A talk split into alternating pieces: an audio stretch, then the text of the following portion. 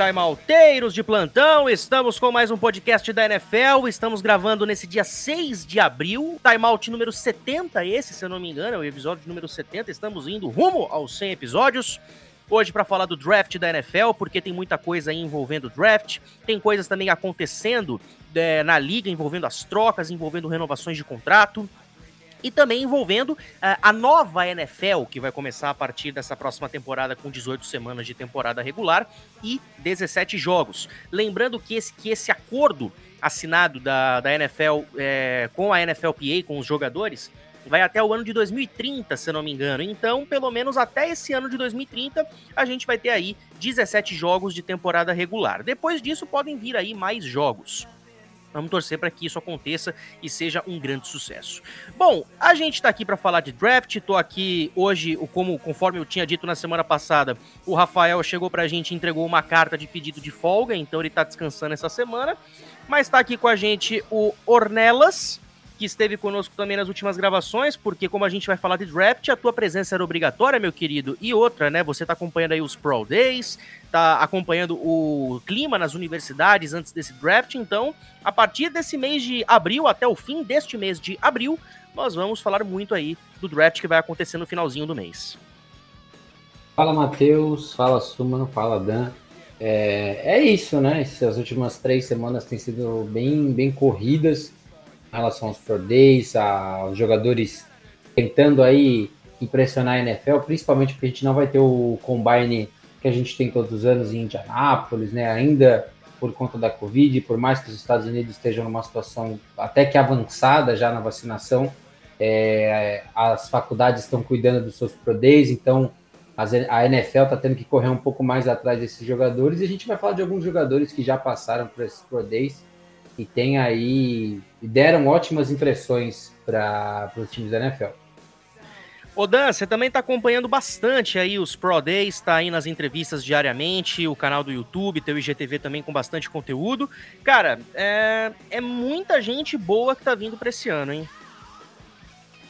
Fala, Matheus Pinheiro, Suman, Ornelas, hoje o trio de Matheus aqui comigo. E, cara, é muita gente boa. É, a gente vê vários prospectos num altíssimo nível seja em OL, wide receiver, quarterbacks, que fazia tempo que a gente não vê uma classe tão boa de quarterbacks assim. E nos Pro Days eles estão dando um show, né? Os, jogadores que estão optando por, por, realizar o Pro Day estão dando um show, estão fazendo números excelentes, treinaram muito para isso durante a pandemia, ah, que ainda está rolando, inclusive, vale ressaltar. Mas eles estão dando um show e estão preparadíssimos para a NFL. E eu diria que essa primeira rodada do draft de 2021 vai ser bem interessante, porque a maioria já pode chegar jogando na liga. Tem muito prospecto bom, tem muita gente aí que tem espaço para time titular aí nas equipes. E eu vou te falar, cara, nunca foi tão difícil, pelo menos para mim, montar um top 10 no mock draft, cara. Até, até porque, eu vou até confidenciar aqui. Eu e o Ornelas, a gente tava montando os nossos mocks. E aí, na hora que a gente entregou, eu entreguei o meu mock para ele, veio a porcaria da troca envolvendo o Darnold com os Panthers. E aí bagunçou absolutamente tudo. E aí eu não sei como é que eu vou montar esse novo mock, imaginando que o Carolina, de repente, não vai atrás de um quarterback. Então é, é bem difícil a gente imaginar o que pode ser o cenário à medida que os dias vão passando e negociações vão acontecendo. Xará, você também tá aqui com a gente hoje. Você, diferente do Rafa, não entregou tua carta de folga na semana passada, portanto teve que estar tá aqui hoje. Mas enfim, cara, é, além do draft, a gente tá vendo aí times como o Seattle Seahawks renovando com peças importantes como o Tyler Lockett. A gente tá vendo o Tom Brady reestruturando o contrato de uma forma inteligente, permitindo que os titulares do Tampa Bay Buccaneers tivessem a oportunidade de renovar seus contratos. Enfim, tem muita coisa acontecendo aí nas equipes também, além de draft. É, o M ao cubo em ação hoje, né? Mas mais Danilo, na verdade, né? M ao cubo mais Danilo. Mas é um prazer estar. Tá tá de volta com vocês. Essa direção do timeout aí do podcast tá muito, tá muito soft, né? Deixar o Rafa tirar uma folga assim, né? As notícias vão surgindo e o Rafael de folga. Lamentável, mas sim, falaremos muito aí sobre Seattle Seahawks, sobre Tampa Bay Buccaneers. Uh, vamos tentar trazer o que está acontecendo na NFL para a galera que quer se assuntar, né? E o Tyler Lockett é, renovando aí com o Seattle Seahawks, mas a questão é saber se o Russell Wilson vai ficar ou não, né? A gente vai falar sobre isso. Uh, o Carlos Dunlap jogador uh, de linha defensiva do Seahawks, deu uma declaração hoje dizendo que o, o Russell Wilson vai ficar, que, que falaram para ele isso. Uh, outros jogadores ficando ou indo para Seattle por conta disso também. Vamos ver como vai ser essa relação com o Pete Carroll também, mas a gente vai falar sobre isso, sobre como vai ser o, o, o, time do Seattle Seahawks, até porque a divisão, né, a gente sabe que vai ser uma divisão muito complicada, e o Tampa Bay Buccaneers fazendo história mais uma vez, né, já não, já não basta vencer o título aí em casa, com o Tom Brady nos seus 50 anos, o time mantendo aí todos os jogadores titulares do, do Super Bowl, vai ser difícil vencer esse time, a gente vai falar também sobre isso, enfim... Bora, porque agora a gente vai ter mais um episódio também, né, Xará? Já que temos semana 17, na verdade 17 jogos, semana 18. Então, consequentemente, teremos mais um é, episódio do, do Time Out para falar. E acho que todo mundo ficou muito contente com isso também.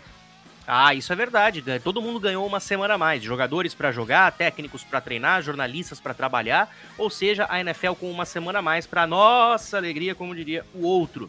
A gente começa falando sobre o calendário. A gente já falou sobre o calendário na semana passada, mas é, durante essa semana soltaram também uma notícia lá nos Estados Unidos que é a seguinte.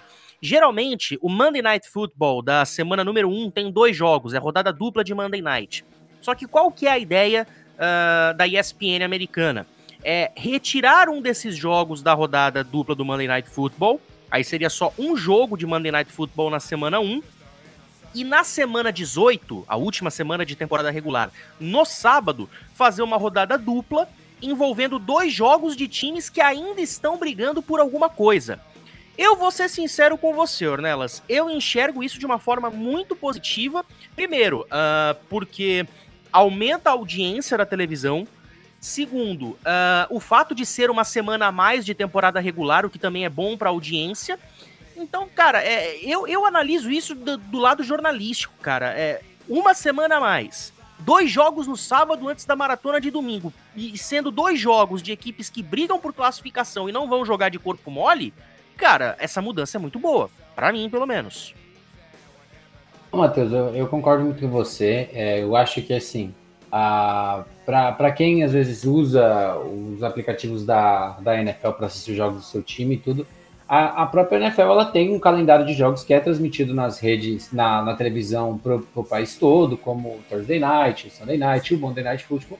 E, e o restante das partidas do domingo, por exemplo, acabam sendo transmitidas só para de forma local, né?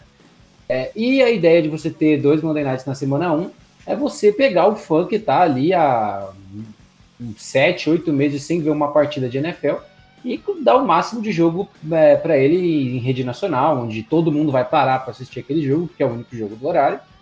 Mas a ideia é, é espetacular, porque de certa forma você vai colocar ali dois jogos é, que, como você falou, vão ser equipes que estão numa situação de brigar por vencer, é, para ganhar sua divisão, brigar pela primeira campanha geral da, da AFC ou da NFC, time brigando por wildcard pensando na dinâmica dessa alteração, ela é ótima. Eu acho que você vai acabar até ganhando mais importância para esses jogos. E por mais que seja a última rodada, que a galera já está, por incrível que pareça, a galera já vai estar tá um pouco mais saturada, você vai por dois jogos em situação clara de playoffs e que todo mundo vai querer ver. E para você, Dan, o que, que, isso impacta? É, a gente sabe que a semana 18 é boa para alguns jogadores, não vai ser boa para outros. A gente não sabe em que situação que uma equipe vai chegar para essa última semana, se vai precisar poupar jogadores ou não. Mas aí eu te pergunto, cara, o que, que, você acha dessa mudança de tirar a rodada dupla de Monday Night da semana 1 e fazer uma rodada dupla no sábado da semana 18? Olha, eu acho que a questão é é muito mais complexa do que só a questão das transmissões, dos fãs e tudo mais. Eu acho que é interessante pra gente que é jornalista, é, pra gente que participa de transmissões, é, e pros fãs, claramente, mais uma semana ali de NFL, uma semana onde eles vão conseguir acompanhar os jogos um pouquinho mais destrinchados ali, como o Matheus bem falou, não é aquela, aquela coisa, todos os jogos num domingo só, naquela última semana. Eu acho que é muito legal, inclusive eles estão cotando ali colocar dois jogos no sábado até, é, dependendo do, do calendário. Isso, essa parte eu acho incrível, de verdade. Mas tem também a parte dos jogadores, né? A gente sabe que uma semana a mais, querendo ou não, desgasta um pouco mais os atletas.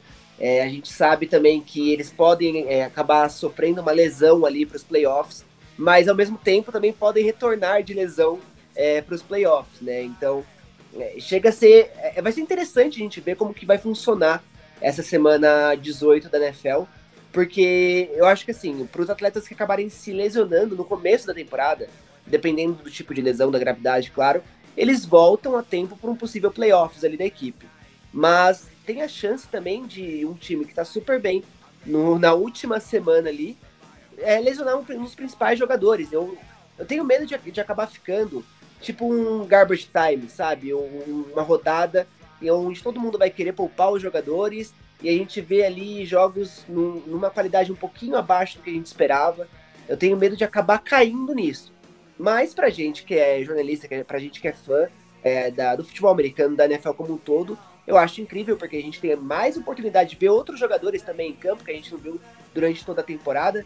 Eu acho que finalmente vai ser o momento do Jordan Love brilhar contra o Kansas City Chiefs. Não acho que eles vão Calma. colocar colocar ali um Aaron Rodgers, por exemplo, é, se tiverem perto de, um, de, uma classificação de playoffs, ou até mesmo se já tiverem garantido. É, jogadores desse calibre, eu acho que eles vão dar uma segurada nessa semana 18, principalmente pela questão do desgaste. As, as 16 semanas já desgastam muito os jogadores, né? A gente sabe que eles, mesmo com, com a bye week, acabam ficando desgastados, é, sofrem de muitas lesões, mesmo é, jogando. Então, acho que eles vão dar uma poupada neles nessa última semana, antes da, da temporada dos playoffs. Mas vai ser e interessante, aí? vai ser interessante. E aí, Xara, a, inclusive saiu um, um vídeo no, no, YouTube da ESPN com o Paulo Antunes falando cinco, é, cinco coisas fundamentais sobre a chegada dessa semana 18, que eu recomendo para quem tá escutando a gente. Vídeo esse do Paulo Antunes. E aí eu pergunto para você, Xara, existem aí muitos prós e contras da entrada da semana 18, mas eu enxergo aí como um pró muito grande essa rodada dupla de sábado aí na, na última semana. É, assim, só para é, comentar um pouco sobre o que o Dan falou, eu acho que o lance de você ter jogos ruins, jogos esvaziados ou jogos competitivos, acho que isso a gente já encontra hoje na semana 17, né? É, caras que não estão jogando, né? Que são poupados. A gente viu isso na última temporada. Eu acho que eu acho que é, talvez se intensifique a briga por vaga nos, nos playoffs por conta de você ter um jogo a mais para é, poder se classificar ou não. É, então, acho que os jogos esvaziados já temos e acho, acho, que a gente não vai deixar de ter. Acho que a NFL está ciente disso, que pode acontecer, mas, mas, talvez um jogo a mais possa dar a oportunidade de outros times ainda se sentirem na briga e isso vai é, fazer com que mais jogos sejam interessantes. Mas ainda teremos aqueles jogos em que é, jogadores são poupados e, e, e, jogos que já não é, valem nada. É, eu fui dar uma olhada aqui, eu fui tentar puxar alguma coisa de, de audiência, para tentar entender algum movimento nesse sentido da NFL. E tem os, os índices do, do, Monday Night Football foram divulgados na, na temporada. É, na temporada 2020, a gente teve dois jogos é, que abriram essa primeira semana no Monday Night. Na verdade, na verdade, fecharam né, a primeira semana, que foram. Os jogos foram Steelers e Giants, Pittsburgh vencendo 26 a 16, e Titans e Broncos Tennessee vencendo 16 a 14. Dois jogos ok, né? Não foram dois jogos que marcaram assim a temporada. Uh, esse esquema com dois jogos na segunda, se eu não me engano, é desde 2006, né? Então a gente tem uma amostra de quase 15 temporadas assim. É, a audiência dessa, desse primeiro jogo entre Steelers e Giants ficou na casa dos 10 1,7, 10 milhões e 700 mil é, é, telespectadores, né, audiência. Uma queda de 17% em relação ao Monday Night nas, da, da, da, temporada 2019. O segundo jogo entre Tennessee e Broncos ficou numa média de 7,6.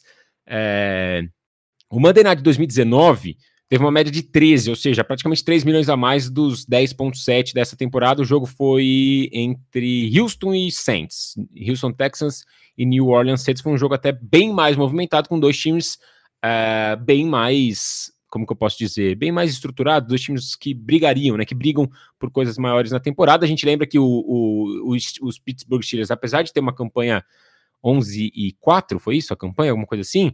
Vinha de uma temporada bem ruim, né? Foi uma temporada 8-8 sem o, o, o, Big Bang, que veio machucado. Então, assim, foram dois jogos nessa semana 1 desse ano, dois jogos que a gente não esperava muita coisa, né? Vamos combinar: Steelers e Giants, Titans e Broncos. Talvez o Tennessee, né? Por ter brigado na, na, última, na última temporada nos playoffs.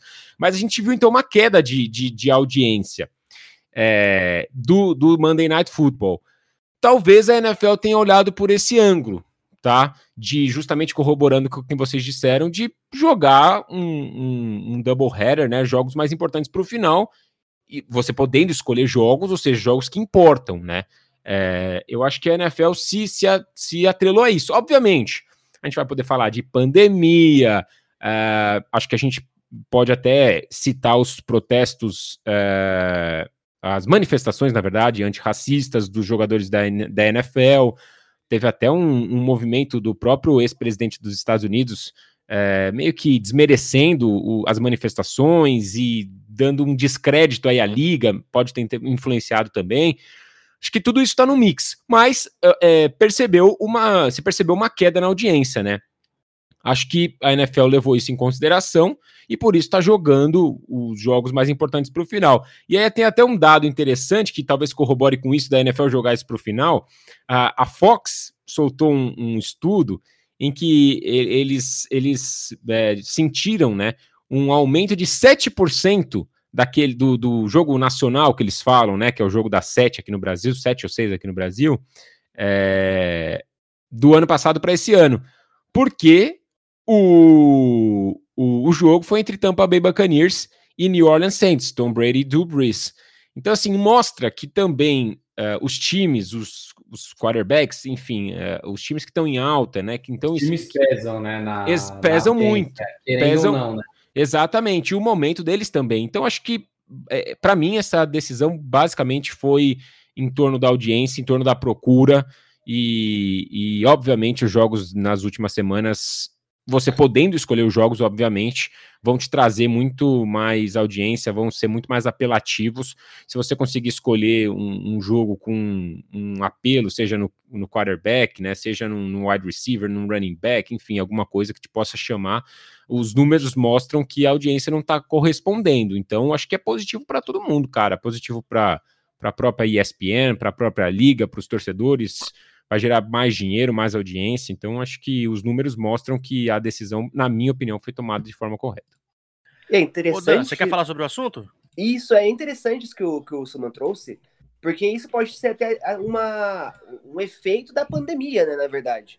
É, por eles conseguirem arrecadar mais com esse, esse jogo a mais, na verdade, é, pode ser ali para poder tentar suprir um pouco de tudo que eles perderam durante esse tempo sem público, esse tempo Criando ou não, que eles perderam muito dinheiro com receita, né? E vamos lembrar também, Dan, que a expectativa é que 100% da população americana já esteja vacinada quando a temporada começar. Ou seja, podemos ter aí público muito maior nos estádios comparado é. com a última temporada. A gente o viu beisebol, no, no beisebol, é isso? É, falar, falar. É, o beisebol, o beisebol isso 100%, né? Maluco. O jogo do Texas Rangers com 100% de torcida já. é, o próprio cara. draft. Não, né? isso já tá errado, gente. A gente não, pelo amor de Deus, não estamos defendendo isso. É. Mas você vê que eles já estão, quando a gente falou, eles estão no estágio de vacinação dos Estados Unidos, onde estão considerando isso, sabe? Tipo, é, tá, é uma loucura, mas Exatamente. a previsão, como o próprio Dan falou, é que até junho, começo, final de junho, todo o país já esteja vacinado. É, o próprio draft que vai acontecer em Cleveland vai ser é, com o público, né? Eles estavam cogitando não colocar ninguém do público ali, mas eles vão colocar uma plateia totalmente vacinada. Então, isso é outro, outro fator interessante também que a, que a NFL trouxe. Então é isso, pessoal. A gente sabe que é, é uma discussão muito ampla, é uma discussão que tem muito pró, muitos prós, muitos contras. É, acredito eu que mais prós do que contras. A gente sabe que os contras têm muito a ver também com relação aos jogadores especificamente, mas vai ser lucrativo para a liga, vai ser lucrativo para os times, vai ser lucrativo para as televisões, no que diz respeito tanto financeiramente quanto em audiência. Agora vamos avançar aqui nos assuntos, porque lá no Tampa Bay Buccaneers, eu até destaquei isso aqui no começo, o Tom Brady renovou seu contrato com o Tampa Bay Uh, renovou, uma, fez uma extensão onde ele iria contar com mais de 28,3 milhões de dólares no salary cap, e com, e com isso os Bucks diminuem esse valor para 2021, aumentando aí esse valor de salário do Brady apenas para a próxima temporada. Ou seja, se ele assinou um contrato de 10 milhões, eu vou dar um exemplo para quem não está entendendo. Ele assinou um contrato de 10 milhões. Ele chegou para o Tampa Bay e falou: Ó, oh, paga só um milhão esse ano, os outros nove vocês pagam ano que vem. Ou seja, com só um milhão pago para o Brady, abre muito espaço no cap para que outras é, renovações e contratações aconteçam. Então, o Brady foi, na minha opinião, muitos comentaristas têm falado isso, mas na minha opinião também, o Brady é o grande vencedor dessa free agency. Porque não só renovou o seu contrato, como também permitiu que o cap do Tampa Bay Buccaneers estivesse disponível para que as renovações de Tampa acontecessem. E todo mundo renovou. Su renovou, Fournette renovou, franchise tag no Godwin, Barrett renovou, uh, pessoal da defesa, Rob Gronkowski renovou. Cara, tá tudo muito bem, obrigado com o Tampa Bay Buccaneers, Dan. Exatamente, né? E é uma coisa que acho que já era até esperada pelo torcedor de Tampa. Depois daquela parada maravilhosa que eles fizeram é, após título do Super Bowl, né? Onde o Bruce Arians simplesmente saiu gritando no microfone que todo mundo ficaria. Enquanto um faria um discurso, ele chegava no microfone e falava: Não, você vai ficar, não despede não, que você vai ficar. Então já criou essa expectativa para a próxima temporada, né? É, foi inclusive um discurso super engraçado do Devin White, que não sabia se ficaria ou não. É, e o Bruce Arians chegou do nada também pro Jason Pierre-Paul e falando: Não, para com esse discurso de, de saída, de despedida, porque você vai ficar. Então eles deram um jeito ali, mexeram os pauzinhos, e o Tom Brady, muito inteligentemente, conseguiu ali mexer no contrato, uma forma que ele já fazia muito bem no New England Patriots, né? Ele já deixava esse, essa parte da folha salarial dele um pouco menor, é, garantindo mais em bônus ou garantindo mais na próxima, nas próximas temporadas, isso mais parcelado, digamos assim, para que ele consiga estruturar, estruturar um elenco ainda melhor e fazer do time um Super, um Super Bowl contender, né? Ele simplesmente vão para a próxima temporada com o time praticamente inteiro, né? Inteiro quase, é, perdendo um ou outro jogador, mas um, um, destaque que eu, que eu dou aqui é do Fournette, que seria um jogador praticamente certo para sair e acabou garantindo ali um milhãozinho né, dele, um contrato, digamos que modesto, por um ano, mas simplesmente para conseguir é, se manter ali como Lombardi Lenny. E da, essa é a vantagem de você ser casado com a modelo mais bem paga da história, né? Você pode abrir mão dos seus 5 milhões numa temporada, porque acho que não vai fazer falta nada de comprar um pão, de comprar um café. E o café é só, para quem não sabe, o café do Tom Brady é só durante a pré-temporada, né? O, o livro dele, o TB12, né? Ele fala muito sobre preparação e tudo mais. E um dos detalhes é que ele não consome cafeína de forma nenhuma durante a temporada regular. Mas brincadeiras à parte, é, é como o Dan falou, é uma coisa que ele já fazia no Patriots há anos. É, Tampa Bay entrou para a história no passado por diversas coisas. Primeira equipe a jogar o Super Bowl em casa, primeira equipe a ganhar o Super Bowl jogando em casa, né? E agora é a primeira equipe a trazer os 22 jogadores que foram titulares na última partida de volta.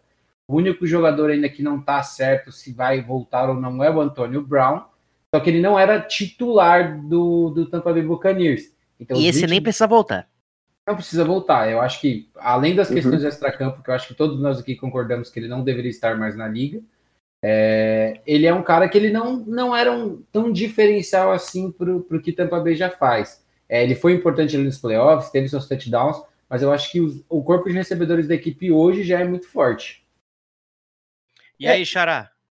Ah, desculpa, Dan, pode complementar você primeiro. Não, só, só complementando isso que o, que o Ornelas falou, que é interessante também que a TB12, que é um método ali de treinamento do Tom Brady, é uma companhia que vale muito dinheiro, né? Ele, com o Alex Guerreiro ali, é, vale ressaltar que ele tem uma garantia simplesmente monstruosa. Claro que é interessante que o time pague ele, pague ele muito bem, mas a, TB, a TB12 é uma companhia que vale ali aproximadamente mais de 50 milhões de dólares. Então, acho que ele tá realmente tranquilo para comprar o pãozinho. Ah, isso é verdade. E outra, cara, é, é, fazer essa, essa abertura do, do cap dele é muito daquilo que o Ornelas falou. Financeiramente não vai fazer falta nenhuma, Xará. O cara tá garantido. É, pagar o curso de português das crianças, né? Ou do próprio Tom Brady, dele, né? né? É. Mas quem assistiu o programa do Bial tá ligado que ele sabe algumas coisinhas. Ele se não, faz de idiota Gisele. Não, acho que, eu acho que é a Gisele que vai cobrar dele, né? Vai é cobrar o, o para dar o curso de português. Mas, cara, é impressionante, Ou a né? filha, né? Que é mais fluente que ele. Pode ser, vai extorquir o pai, né? Mas coitado, o pai já tá pobre agora, né? Papai, aumenta a, a mesada. Abriu mão do dinheiro aí para, enfim, mas para juntar a galera inteira, né? Porque a gente sabe que, obviamente, o Tom Brady é a peça principal que fez com que esse time é, se unisse ainda mais em prol de um objetivo, né? É, o, o Rob Gronkowski já disse, né? Outros jogadores já disseram que é, o, o, o, motivo de, de todo o retorno desses jogadores, por exemplo, foi o Tom Brady, e um dos motivos pelo qual o time se uniu ainda mais foi por conta do Tom Brady, por conta da mentalidade dele, né? E assim, vários jogadores também tiveram seus contratos reestruturados no sentido de, tipo, realmente ganhar menos dinheiro, né?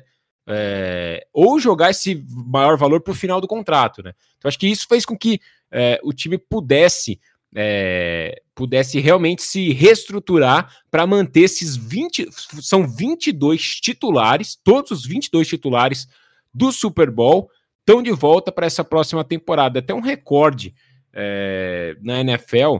A última vez que aconteceu algo parecido, eu tinha visto, foi em 79 com o Pittsburgh Steelers. Então, assim, é algo que a gente não vê realmente isso acontecendo.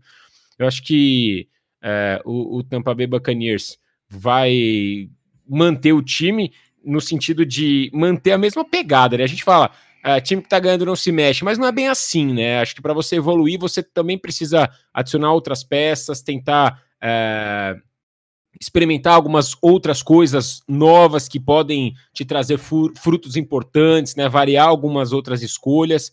É, a princípio, o time vem com uma formação, né? Com uma ideia de não fazer isso, né? Mas o time foi muito bem na, na, reta final de temporada, né? Eu acho que o time não vai parar. É, é, os 22 titulares estão voltando, né? Mas o time não vai parar do time que foi campeão do Super Bowl.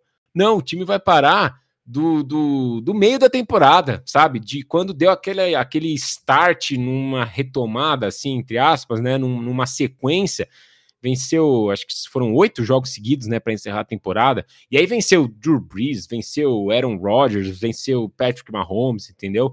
Então é um time que não é, não é o time que venceu o Super Bowl, não, é o time que se se montou ali do meio para o final da temporada mesmo, se uniu em, em, em prol de um objetivo mesmo. Então eu acho que esse time tem tudo para vir ainda mais forte. Vamos ver como que o time vai se portar no draft, né?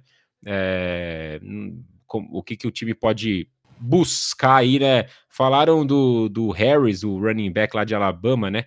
Para tentar é, ser uma outra arma ali terrestre. Vamos ver aqui que o time vai trazer, mas acho que a tendência é essa, sem muitas mudanças, né? No, no, no time mesmo para a próxima temporada. Talvez algumas ideias diferentes, né? Algumas jogadas, algum, né?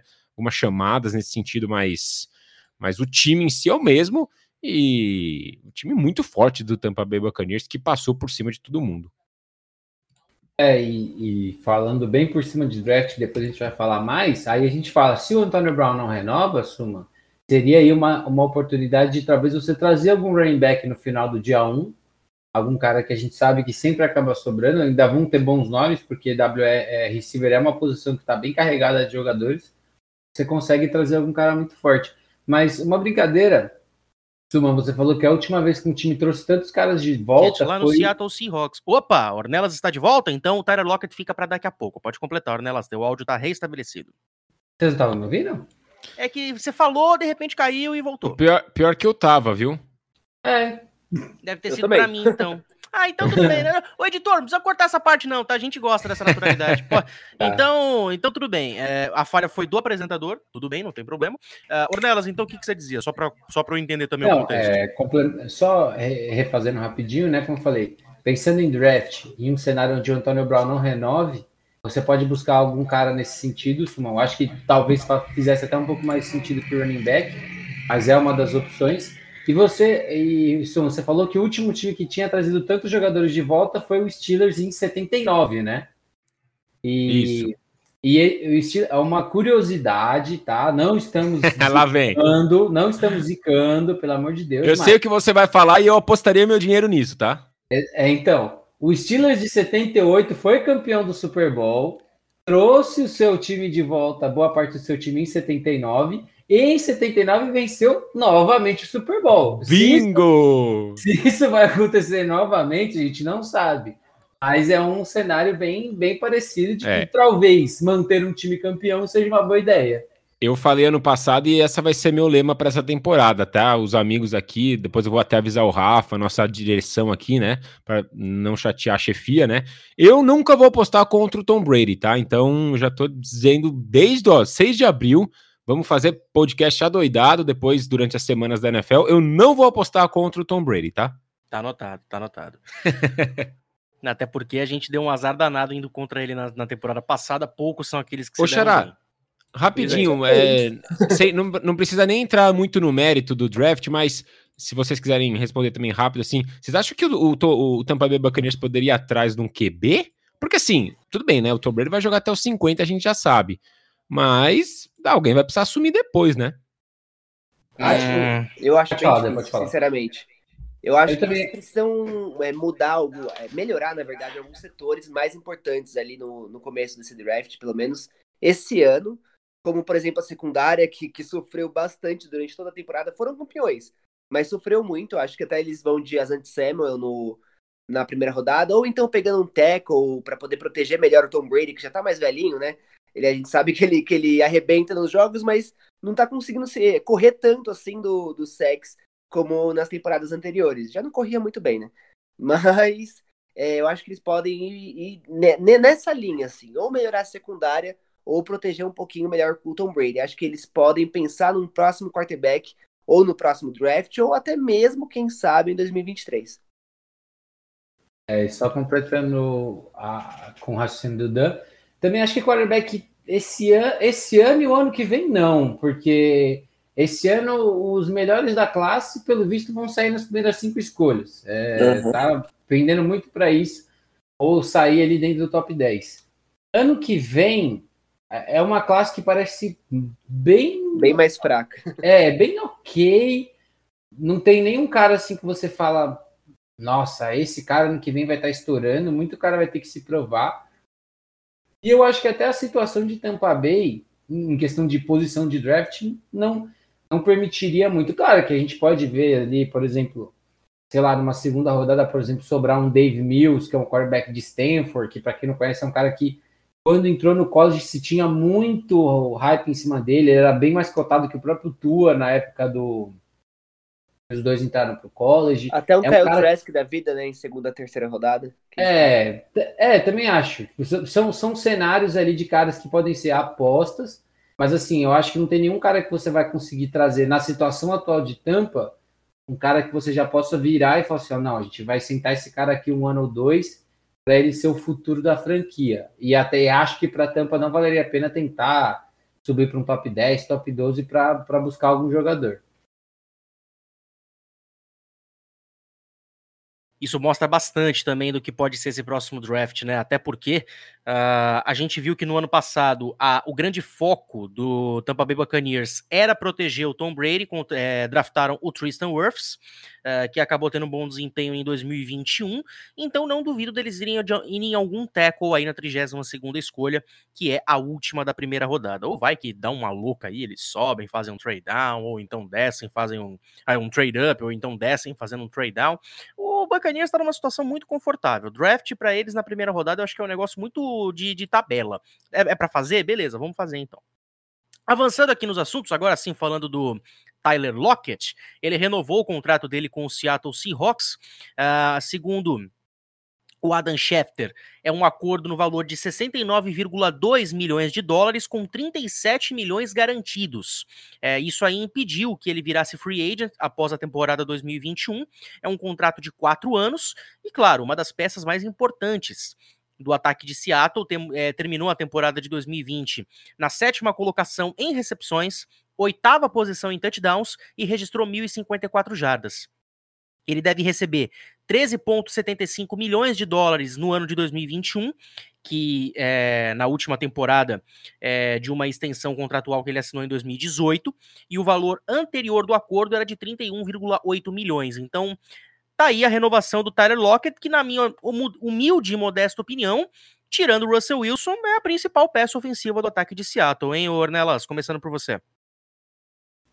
É, hoje a gente não pode esquecer do DK, né?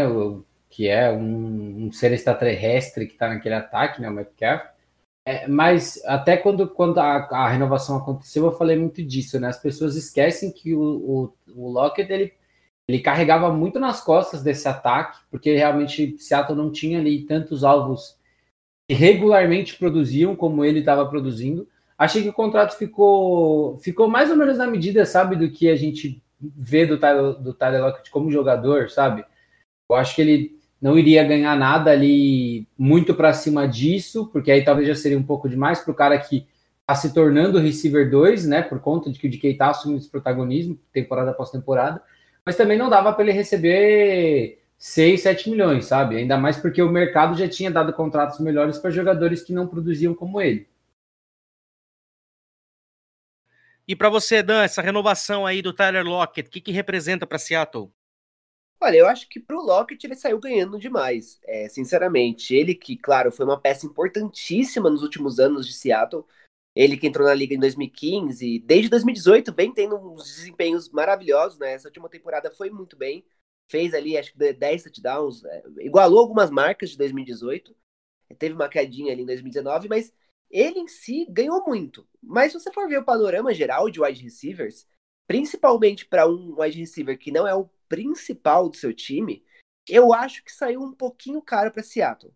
É, a gente vê o contrato do Mike Evans ali, que é um, um baita de um recebedor de, do, dos Buccaneers, que também divide um pouquinho de atenção ali com o Chris Godwin, que é 19 milhões de dólares. Então, a gente vê um contrato de 60 milhões, né, 69 que você falou, é, do, Tyler, do Tyler Lockett para quatro anos, eu acho que pode ser um pouquinho. sair um pouquinho caro para Seattle, Principalmente porque, pelo menos nessa última temporada, depois da chegada do DK Metcalf, ele praticamente só ficou bloqueando é, nas primeiras e segundas descidas. Então, é, a gente analisando o jogo dele nessa, nessa última temporada, eu acho que saiu um pouco caro, mas óbvio que ele é um dos principais wide receivers da liga. Acho que não quiseram perder ele de, de jeito nenhum. Ele é uma peça muito importante. Acho que né, em 2020 agora foi mais que uma válvula de escape para o Russell Wilson. Não foi aquele cara que o Wilson apostava no fundo do campo, por exemplo. Então, eu acho que vai ser interessante a gente ver como que ele vai estar daqui uns dois, três anos.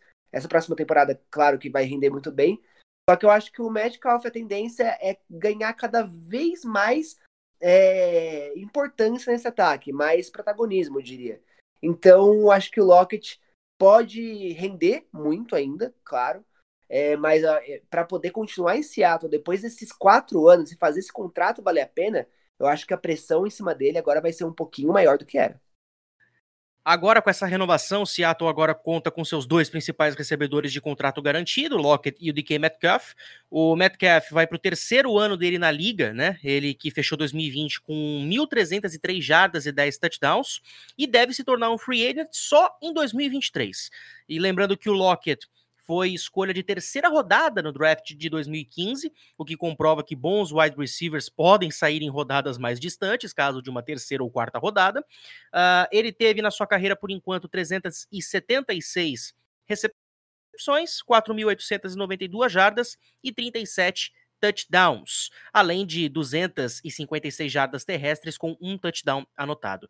E aí, Xará, o que, que a gente tem a dizer sobre esse ataque de Seattle, que tem suas duas principais peças fora Russell Wilson garantidas, e o Russell Wilson aparentemente não vai ser trocado. É, o, o Seattle Seahawks agora está com um coordenador novo, né? Um coordenador, coordenador ofensivo novo, e os números mostram a diferença dos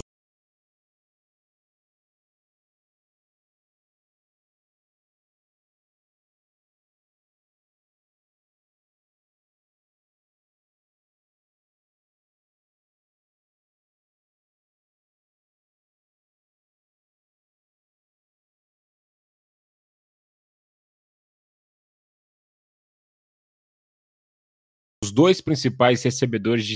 Então, assim, é, como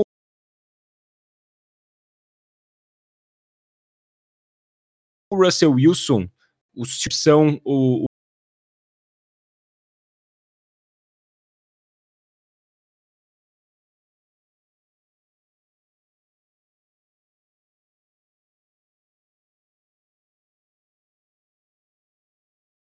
o acordo do Lockett faz com é, altos, a gente puxar as últimas temporadas aí. Jogos trabalhando com um dois wide receivers, né? Então, assim, Houston vai ser esses dois, vão ser esses dois aqui, né? E com, com um novo coordenador ofensivo, o cara que tava nos Rams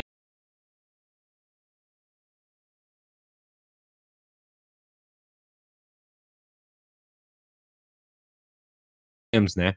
É,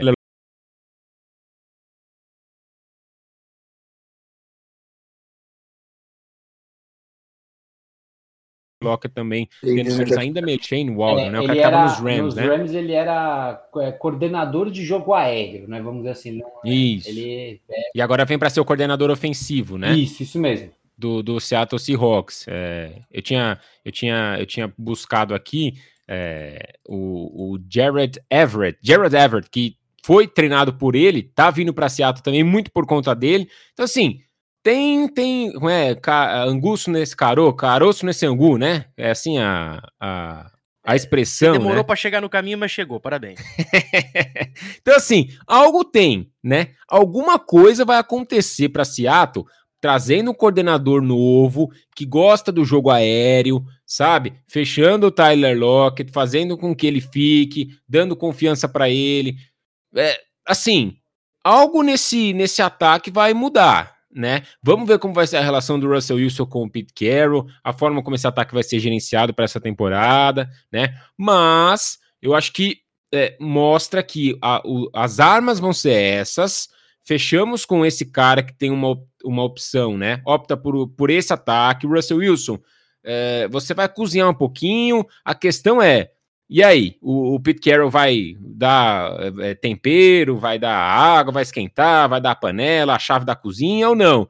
Ou o Russell Wilson vai cozinhar ainda sobre muitas das ordens do Pete Carroll? Acho que essa questão que fica para a temporada, mas o Tyler Lockett vai ser o número 2, vai dividir muito do, das jardas e das recepções com o DK Metcalf, e o Russell Wilson vai ter os seus dois principais wide, wide receivers para a temporada, mais o Jarrett Everett, que chega para ser o tight end é, Tyrant não são os, os Tyrants, né? Não, não são lá os alvos principais do Russell Wilson do ataque do Seattle Seahawks.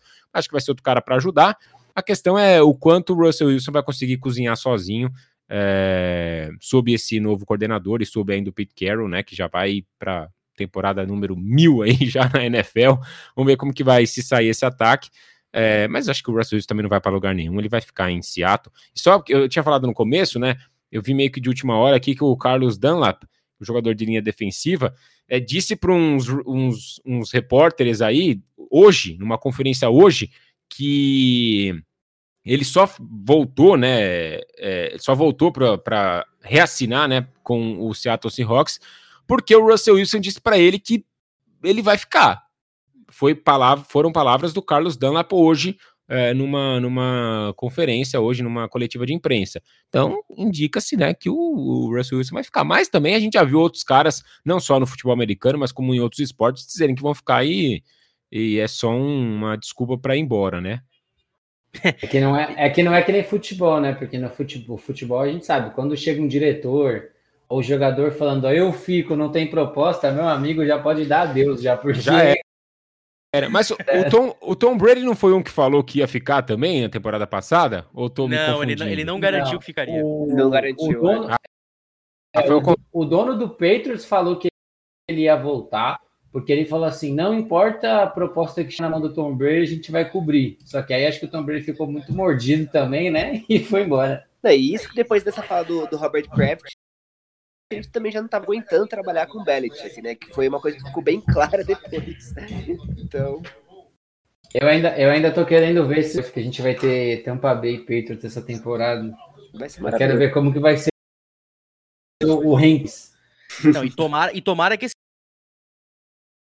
esse jogo seja prime time, cara. Ou, em mínimo, um America Games of the Week lá da Fox americana, uh, com, que é, que, é, quase que um horário nobre lá para eles, que, meu, esse jogo merece, cara. Esse, esse reencontro, ele vai ser muito diferente do que foi o reencontro Peyton Manning com o Indianapolis Colts. Ali era muito do emocional envolvido. O torcedor do, do Colts imaginava que o Peyton Manning ia sair para procurar novos ares para carreira.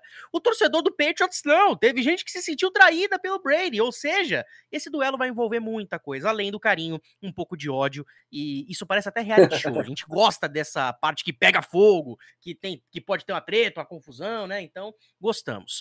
Uh, e outra coisa, né? Até pra gente começar a entrar no assunto draft, perguntando para você primeiro, Dan, o Seattle vai ter três escolhas só nesse draft. A escolha 56 na segunda rodada, a escolha 129 na quarta rodada e a escolha 250 na sétima rodada. Ou seja, o que, que Seattle pode fazer de repente para incrementar esse ataque no draft, se realmente é uma necessidade? Porque a gente já viu, né? Tem dois wide receivers principais garantidos, tem um bom, tem um excelente quarterback aí garantido, tem um Tyrant confiável chegando, que é o Everett, que segurou as pontas lá em Los Angeles por um tempo. Ou seja, o draft desse ano, com apenas três escolhas, dá para endereçar alguma coisa no ataque? Olha, eu acho que dá para começar a montar um time para deixar o quarterback vivo para começo de conversa, né? O, o, Russell Wilson foi um dos quarterbacks que, quarterbacks que mais tomou QB hits, né? É, aquelas pancadas ali depois do lançamento na temporada. Então foi uma coisa que ele sofreu bastante, só que eu acho que ainda uma necessidade maior do, do Seahawks seria a secundária. Eu acho que é outra necessidade, assim, a mais gritante, na verdade, do time de Seattle, porque o que eles tomaram de passe nas costas nessa última temporada, meu amigo, foi uma coisa muito feia. É, e isso, assim, ficou claro que o Russell Wilson não conseguia carregar o time todo o jogo. Porque ele ia ali com, com o Metcalf, marcava muito, muitos pontos, e a defesa não segurava. Então, eu acho que é uma coisa que eles já estão pensando para poder reestruturar essa equipe, conseguir fazer com que o time volte a, a despontar, né, um, um, certo favoritismo ali na, na, NFC e, cara, fazer com que o Wilson tenha mais tempo de descanso, né? Eu acho que tudo isso deve estar sendo muito conversado é, junto com ali a, a, questão da permanência do, do Russell Wilson, porque um quarterback que, que gosta de jogar competitivo como o Russell é, ele quer uma defesa também muito forte. E principalmente para ele ter um tempo é, hábil ali para poder fazer alguma coisa no jogo. Então, eu acho que, pelo menos se eu é, fosse ali o general manager do, do Seahawks, eu iria de secundária, porque foi ali é, o setor que eles mais pecaram na temporada inteira. E aí, Ornelas, só três escolhas. Com certeza, Seattle deve fazer aí uma quarta escolha, porque vai negociar alguma coisa para escolher numa rodada mais cedo, numa terceira, segunda, ou até mesmo numa primeira, dependendo de alguma necessidade muito gritante. E é muito óbvio, né? Acho que é uma unanimidade aqui que secundária é realmente um grande problema lá para a equipe de Seattle, né? Sim, é, e, e se a gente for levar em consideração das três escolhas, uma teoricamente é irrelevante, porque a escolha de sétima rodada, na 250 então não é um jogador que você vai trazer e falar, esse cara é do elenco. Geralmente os caras de sétima rodada vão brigar. Vai sofrer no camp. Vai sofrer no camp, vai ter que ali carregar shoulder para uma galera. É... A primeira escolha, como vocês falaram, é a 56 e tem uma na quarta rodada que é a 129. Terceira, quarta rodada você traz, traz jogadores ali que você espera que possam compor o seu elenco, caras que você tem ali mais material para trabalhar. Concordo também que secundária é uma, é uma necessidade muito grande é, pela posição em si, a equipe pode ter alguns jogadores muito bons ainda à disposição. Pode ter o Rich Grant, que é um, um safety muito legal, o Ifeato, que é corner de Syracuse.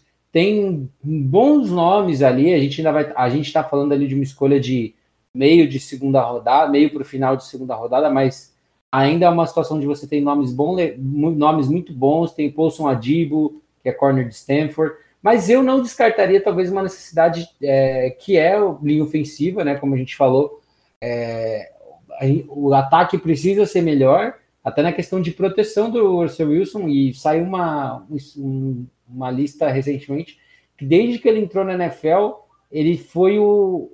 Ou ele ficou entre o primeiro e o quarto dos quarterbacks mais sacados em todas as temporadas dele na NFL.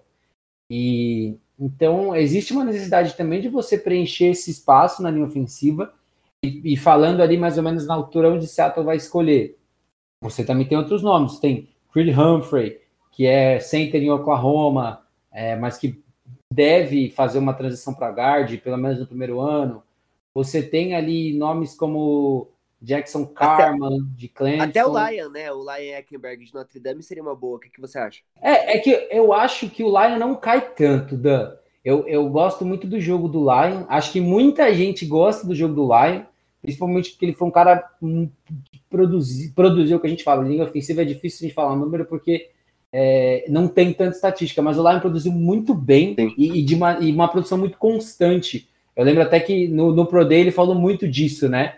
É, uhum. Sobre como os treinamentos e o vídeo dele mostravam que ele era um cara constante e que os times estavam prestando atenção nisso. É, então, assim, tem outros nomes, é como o White Davis de Ohio State, tem nomes ali. Eu acho que, assim, o, o, o Lion é uma opção se ele sobrar. Se ele sobrar, é, eu fecho o olho a tiro, sabe?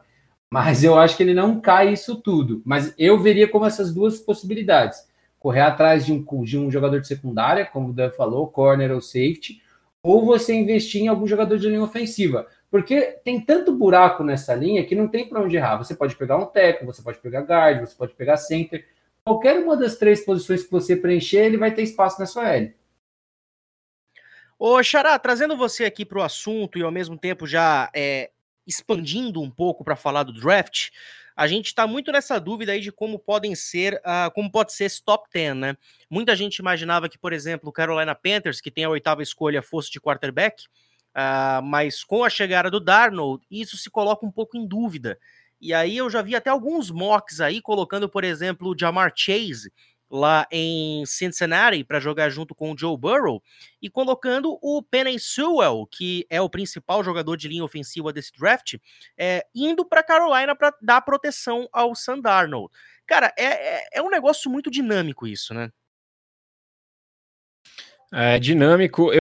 Eu confesso que vi vários também, várias análises aí, a galera... Eu vi um hoje que o Justin Fields seria a escolha número 11 pelo New England Patriots. Eu não sei se vocês chegaram a ver algo nesse, nesse, nesse sentido.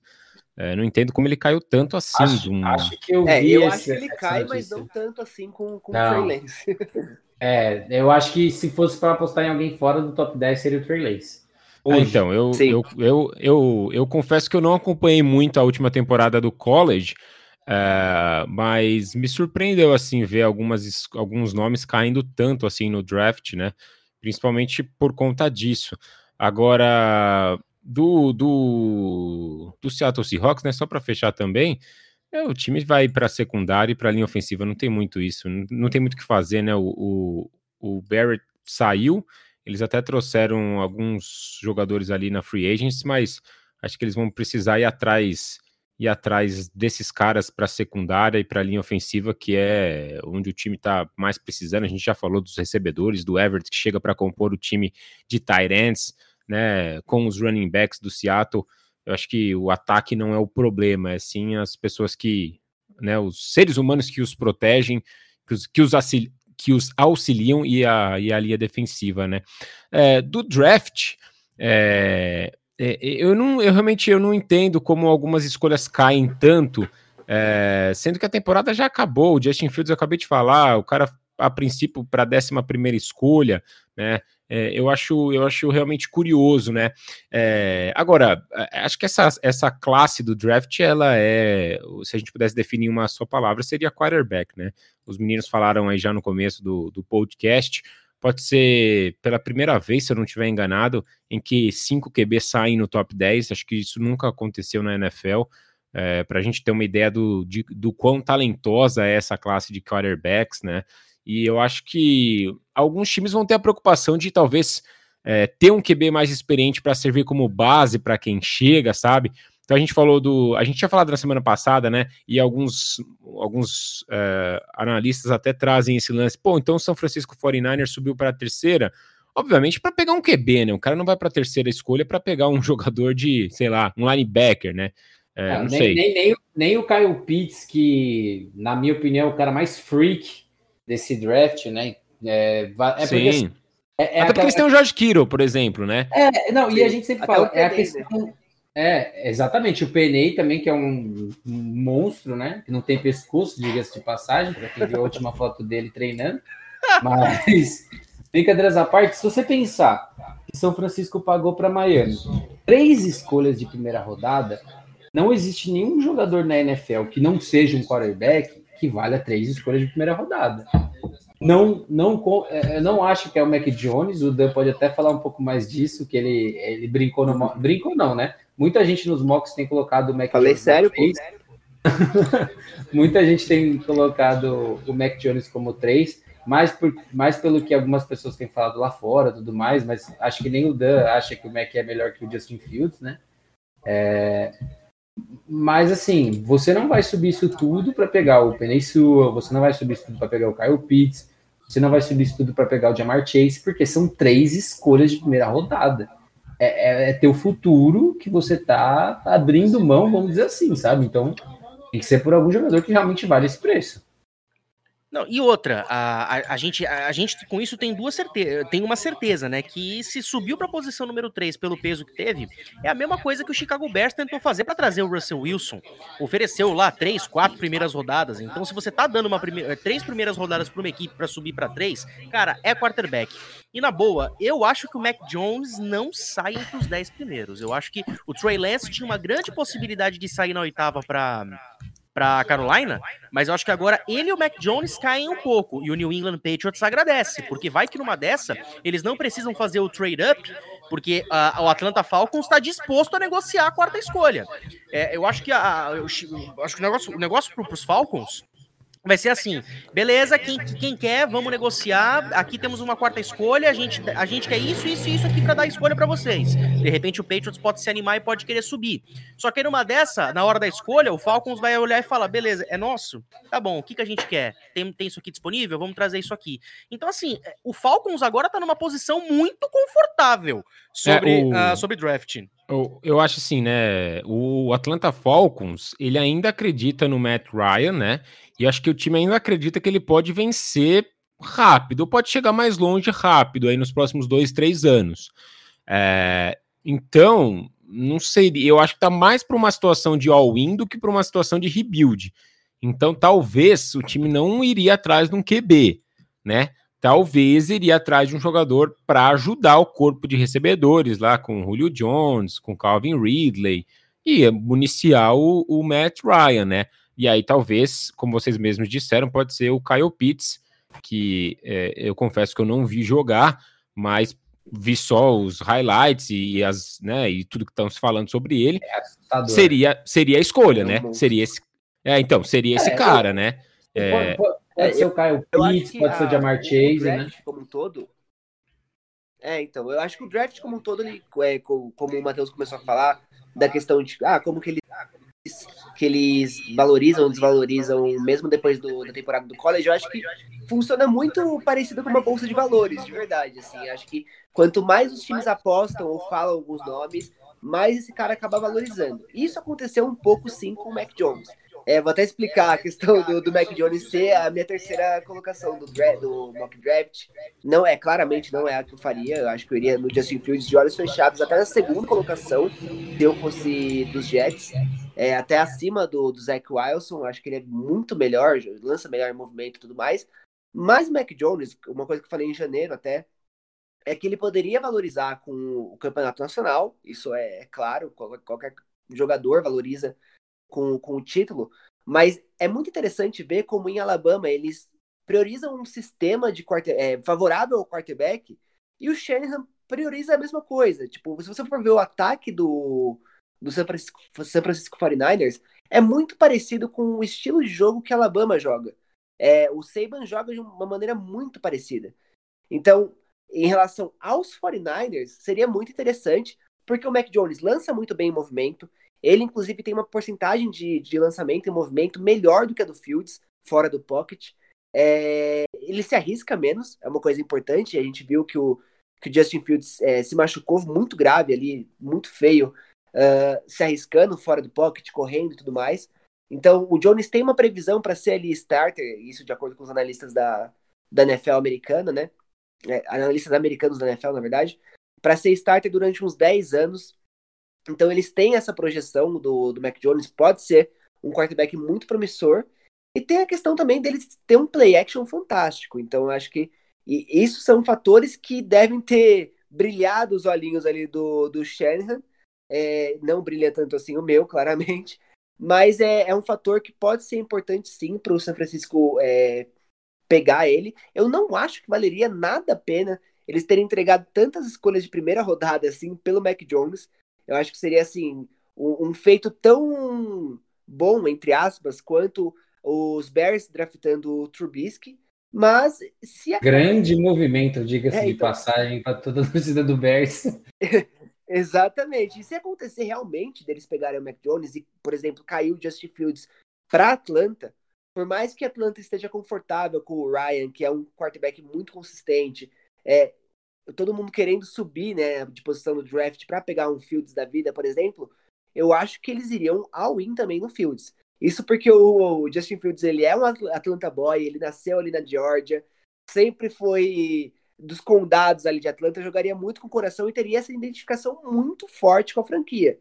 Então, eu acho bem difícil, é, se o Fields cair, se acontecer realmente do Fields cair para Atlanta, eu acho muito difícil eles trocarem e pegarem, por exemplo, o Kyle Pitts. Seria uma, uma, uma ótima aquisição ali para o Matt Ryan, mas acho que eles têm que pensar também na, na durabilidade do Matt Ryan, né? A gente vê que ele já não é mais aquele quarterback tão forte, assim, tão decisivo, quanto estava sendo há três, quatro temporadas atrás.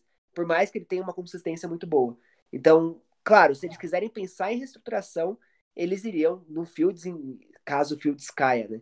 E aí vocês falaram da questão do Jamar Chase, eu também acho que, que o Chase pode ca acabar caindo no, nos Bengals, pela questão de já ter jogado ali com, com o Burrow em LSU e tudo mais, ter ganhado o campeonato nacional com o Burrow, é, mas claro que que eu optaria pelo, pelo Peninsula. Olha, eu vou dizer, é, eu acho que se. Eu acho que se Atlanta aí no Fields é o improvável, olhando de certa forma é, mas também não é exagero. Até porque eu faço a pergunta até para você, Ornelas. Se a gente vê o Justin Fields ou qualquer outro quarterback indo para Atlanta, vai acontecer o que fizeram com o Patrick Mahomes em Kansas City. A gente, eh, não se falava tanto na época em ai meu Deus do céu, como é que vai ser o futuro da equipe e tal. É, já se cogitava que o Alex Smith podia sair, mas não, não com a necessidade, por exemplo, de um Matt Ryan. O Matt Ryan, nessa altura do campeonato, é até mais velho do que era o, o Alex Smith na época. Então, assim, vamos trazer o Fields, por exemplo, o Matt Ryan, que já foi MVP da liga, que já foi um cara que teve recorde de touchdowns numa temporada entre os quarterbacks que jogaram, é, é um cara com experiência, ele vai dar todo o suporte que o cara vai precisar para quando chegar a hora dele. Ou seja, eu acho que ir num quarterback para Atlanta não é errado, mas surpreenderia. Se eu posso dar uma resposta até curta com relação a isso, eu hoje eu acharia, não vou dizer antiético, mas seria muito chato, porque a Atlanta entrou em acordo com o Matt Ryan para reestruturar o contrato dele, é, para ele ficar mais tempo em Atlanta, sabe? E, e tirar um pouco de, de, preocupação da equipe em ter que lidar com esse contrato dele.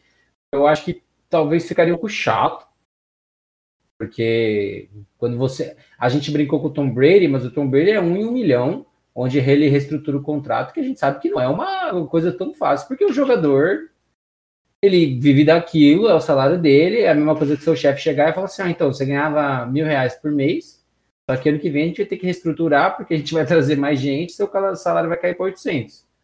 Mas, brincadeiras à parte, eu, não, eu acho que seria muito bom. É, e como o Dan falou, a Atlanta está numa situação com a 4 muito confortável. Porque você pode é, ver se alguém dá a vida pela escolha da 4. É, você pode escolher o Kyle Pitts, que está ótimo. A Atlanta pode usar muito bem um, um end, ainda mais um cara do calibre do Pitts. Você pode ir com o Jamar Chase. Imagina, imagina um trio de recebedores com Chase, é, Julio Jones e, e me fugiu o nome do slot receiver de Atlanta Calvin agora. Ridley. Calvin Ridley. Você imagina esse trio dentro de campo, é, o impacto que isso gera. É, você pode ir de Penesul e garantir uma OL ainda melhor, se bem que a Atlanta tem recentemente escolhido muitos OLs no draft, então talvez não seja um cenário assim. É, mas assim, eu, eu não acho que seja o Justin Fields, mas eu concordo que trazer o Justin Fields seria muito do cenário de, ó, você vai ficar no banco um ano, uma temporada, ou boa parte de uma temporada, para você se adequar ao nível da NFL, que é uma coisa que eu vejo que pode acontecer com Nova York, por exemplo, é, trazendo o, o Zach Wilson ou trazendo o Justin Fields, seja quem for o quarterback da 2, você trazer um quarterback veterano para que dê um pouco de tranquilidade para esse cara e não apresse é, a estreia dele. Falando em quarterbacks, até para a gente continuar aqui no assunto, Xará, a grande notícia da semana até o momento é a chegada do Sandarnold lá no Carolina Panthers. A gente já falou tanto disso, mas agora vamos aprofundar aqui o assunto, antes da gente falar aqui dos Pro Days. Uh, o Darnold chega para o Carolina Panthers é, tudo isso por conta de uma escolha de segunda rodada e uma outra escolha também de quarta rodada, além de uma escolha de sexta rodada do draft deste ano. Uh, então a chegada dele indica duas coisas para mim, pelo menos. Primeiro, ele chega para ser titular porque o Bridgewater não gostou muito e parece que vai pedir para ser trocado. É, é, a questão. A gente vai comparar né, o Bridgewater com o Sam Darnold. Aí é uma questão também para a gente, né? Pô, será que é um upgrade assim é, gigante? Será que é uma diferença tão grande assim do, do Bridgewater para o Sam Darnold? Acho que o Sam Darnold ele pode mostrar mais, né? Do que ele ainda não mostrou, é verdade.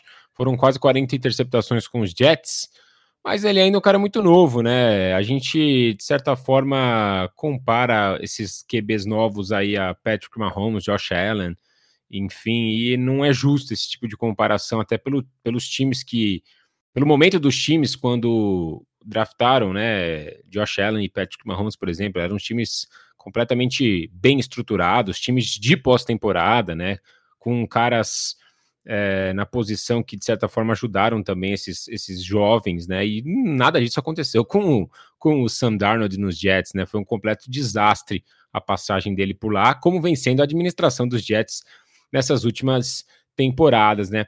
Acho que ficam algumas questões aí, né? Eu vou tentar falar rapidinho aqui também, até para né, a gente poder discutir sobre isso. Por que será, já que a gente estava falando de draft, né? Por que, que será que os Panthers não esperaram o dia, né? É, foi se falado isso, né? Porque acho que talvez o valor do Sam Darnold aumentasse um pouco, né?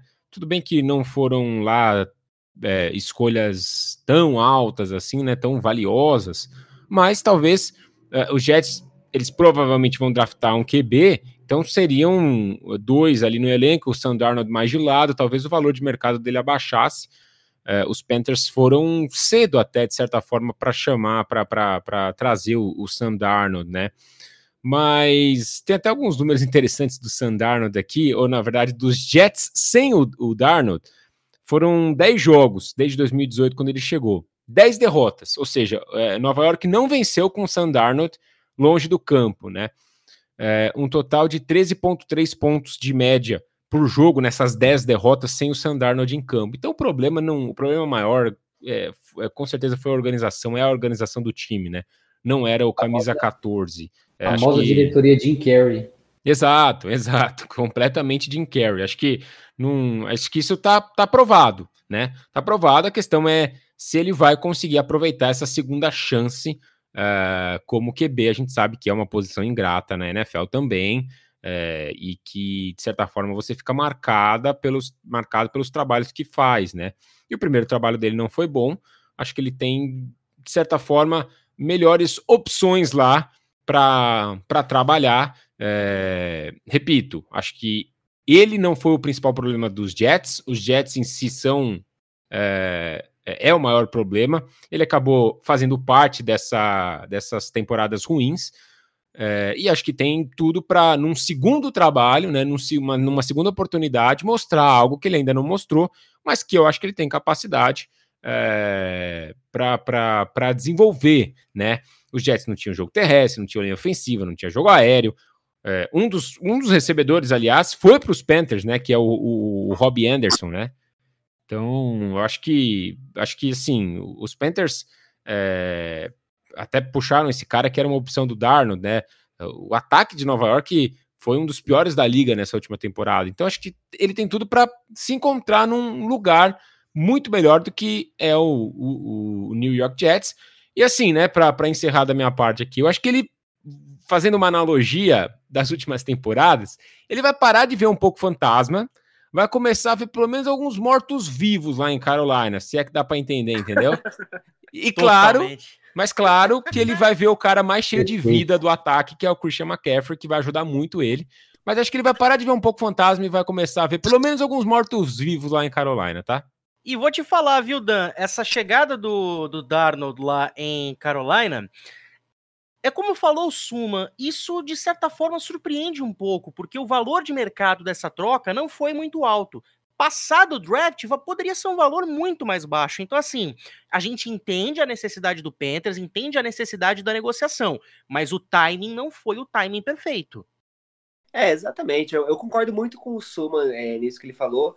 E eu acho que, que eles não quiseram também apostar numa coisa totalmente nova, que seria ali, é, vamos supor, um Trey Lance, um Mac Jones num possível draft, ou até mesmo é, desvalorizar ainda mais a negociação, né? Eu acho que eles quiseram já garantir isso logo. E eu confesso que não é uma coisa que me surpreende tanto essa troca do Darnold, porque para quem acompanha ele já há um tempo, via ele treinando muito com o Christian McCaffrey, né? Ele treinava no, nos campos da USC durante a off-season, praticamente 2019 inteira ali na, na off-season, 2020 também treinou bastante. É, ele, o, McCra o McCaffrey e alguns outros jogadores do, dos Panthers. Então ele já era meio que da turma ali, já, já fazia parte do ciclo de. Da, aquele ciclo do bar, sabe? Ciclo, ciclo da cerveja, se, se é que ele toma alguma coisa. Mas então já tava. Acho que era meio caminho andado, porque já conhecia muito bem o elenco, já, já sabe como que eles jogam. E vamos combinar que, que ele foi muito prejudicado, né, quando entrou na NFL. A diretoria, o Adam Gaze, parece que eles praticamente não ligaram para a questão da carreira dele, para a evolução dele, não quiseram trabalhar com ele. Eu acho que foi uma coisa que, que prejudicou bastante. E ele sai de tudo isso para poder trabalhar com o Joe Brady, né, que é ali o, o, coordenador ofensivo dos Panthers, que gosta muito de fazer quarterbacks evoluírem, de fazer eles, eles trabalharem melhor, aperfeiçoar, meio que lapidar esses, diamantes, diamantes que chegam na mão dele. E é interessante que você falou das escolhas. Os Jets agora têm 21 escolhas é, nos próximos dois drafts, né? Eles vão ter, inclusive, sete escolhas de primeira rodada, sete ou oito escolhas, não lembro agora, é, nesses dois próximos drafts de 2021 e 2022. Então, os Jets em si ganharam muito e o Darnold acho que também, porque ele deu um up de equipe, é, por mais que os Jets é, estejam se reestruturando, vai demorar um certo tempo para eles realmente voltarem a ganhar, voltarem a ser um time competitivo. E o Darnold, eu acho ele um quarterback bom, na medida do possível, né? Eu acho e, tem que... duas, e tem duas coisas também importantes, Dan. Duas coisas, duas coisinhas básicas. Matt Rule e Joe Brady. É, então, exatamente, exatamente. Acho que o Brady, ele pode trabalhar muito bem o, o Darnold, mas acho que ele vai para um sistema que favorece muito mais ele. Ele vai agora trabalhar com Christian McCaffrey, antes era o Frank Gore, que, coitado, com, com 37 anos na liga, não estava mais conseguindo fazer nada produtivo. E fora que agora ele consegue trabalhar um play action, que é uma, era uma qualidade dele ali em, em USC, e agora ele vai poder fazer isso com o McCaffrey também. Então, eu acho que todo mundo saiu ganhando, na verdade. O, o Darnold, ele é um, é um quarterback regular, acho que precisa ser é, evoluir bastante, ser muito mais trabalhado. Só que ele é um quarterback que lança bem o movimento, consegue fugir bem de pressão. Então, ele com um time estruturado, com uma OL que proteja ele um pouquinho mais, eu acho que ele pode sim pensar numa vida nova e pensar em ser um quarterback, quem sabe, um dos melhores da liga daqui a alguns anos, se ele trabalhar muito certinho.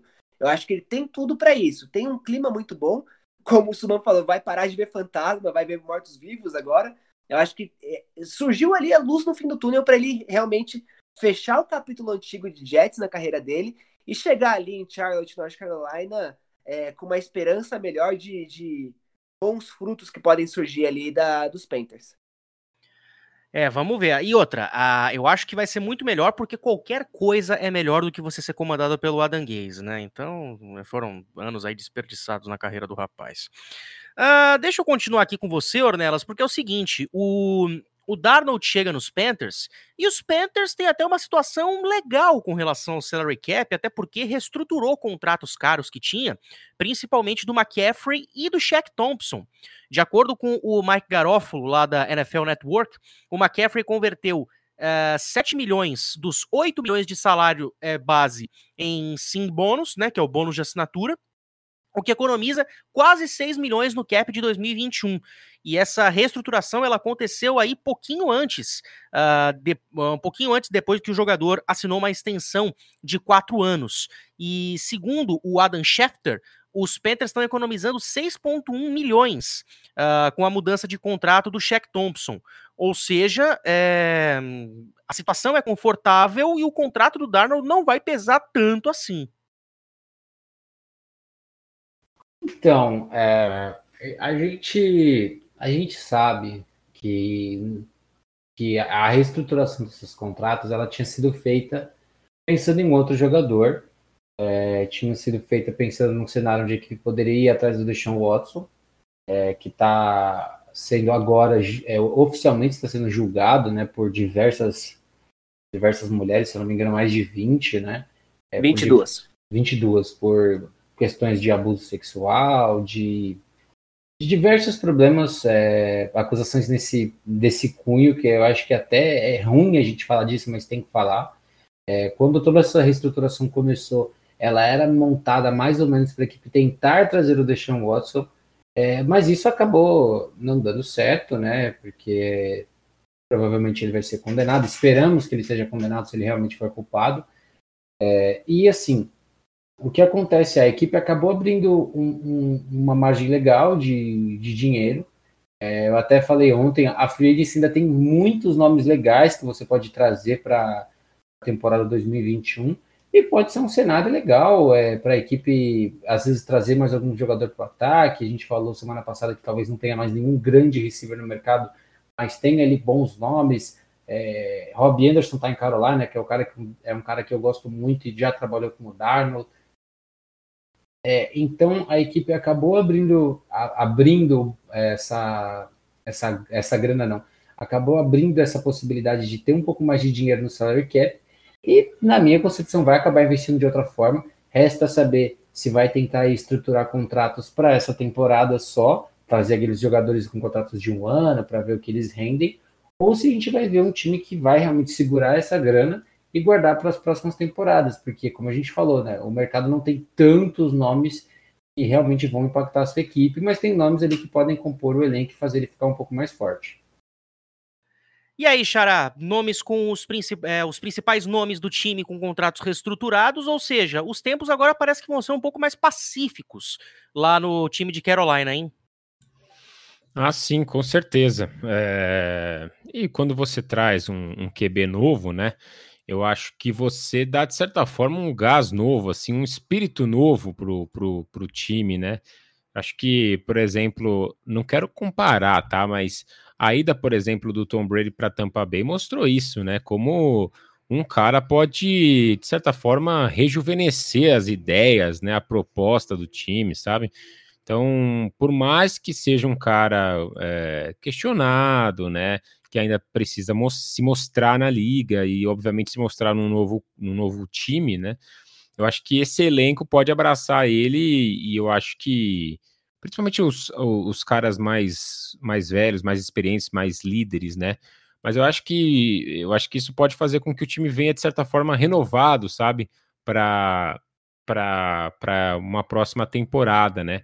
A questão é vencer dentro da divisão, né? A questão é você buscar algo numa divisão forte que o time não vem não vem mostrando força nas últimas na última, nas últimas temporadas, né? Sei lá, de umas três, quatro para cá.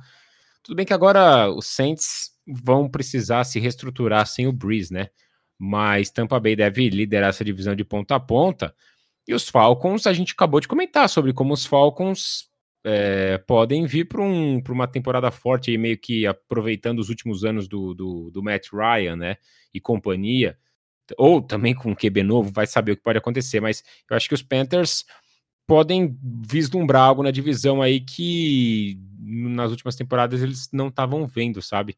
E aí isso também abre, juntamente com a chegada de um, de um cara novo para comandar o ataque, de contratos reestruturados, de um time mais rejuvenescido, pode fazer com que seja mais um elemento a você somar aí para você buscar uma pós-temporada, né? Algo novo que, que nas últimas temporadas não estava vindo, sabe?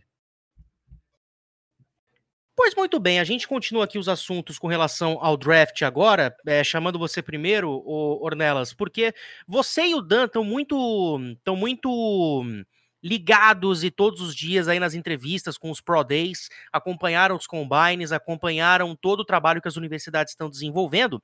E você trouxe aqui para a pauta de hoje, uh, você destacou aqui Kyle Pitts, Justin Fields e Zach Wilson. Eu sei que você vai falar de outros nomes também para nessa discussão, mas por que, que você trouxe esses três especificamente? Você acha que eles tem um impacto muito forte em suas escolhas? Uh, ou então você acha que é algum, algum endereçamento mais específico? Bom, Kyle Pitts por razões assim óbvias entre aspas, porque assim ele teve as melhores medidas e números é, de, entre os Tyrants nos últimos 20 anos.